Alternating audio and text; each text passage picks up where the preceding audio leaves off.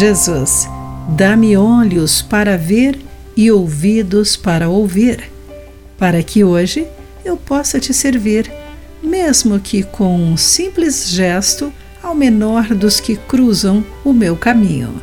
Olá, querido amigo do Pão Diário, muito bem-vindo à nossa mensagem de esperança e encorajamento do dia. Hoje vou ler o texto de John Blaze com o título Até mesmo um taco. O casal Samuelson se formou numa faculdade cristã com o forte desejo de servir a Jesus. No entanto, eles não se sentiram chamados a um ministério tradicional na igreja. E no mundo? Assim, com as habilidades empreendedoras dadas por Deus, dedicaram-se a combater a fome infantil e abriram um restaurante que serve os tradicionais tacos mexicanos. Mas esse não é um restaurante qualquer. A cada taco vendido, eles doam dinheiro para prover outra refeição específica para atender às necessidades nutricionais de crianças desnutridas.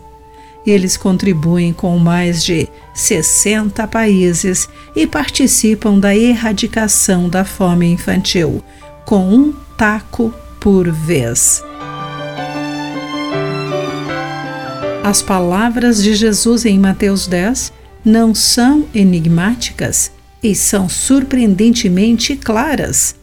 A devoção se evidencia por ações, não por palavras. Uma dessas ações é dar aos menores.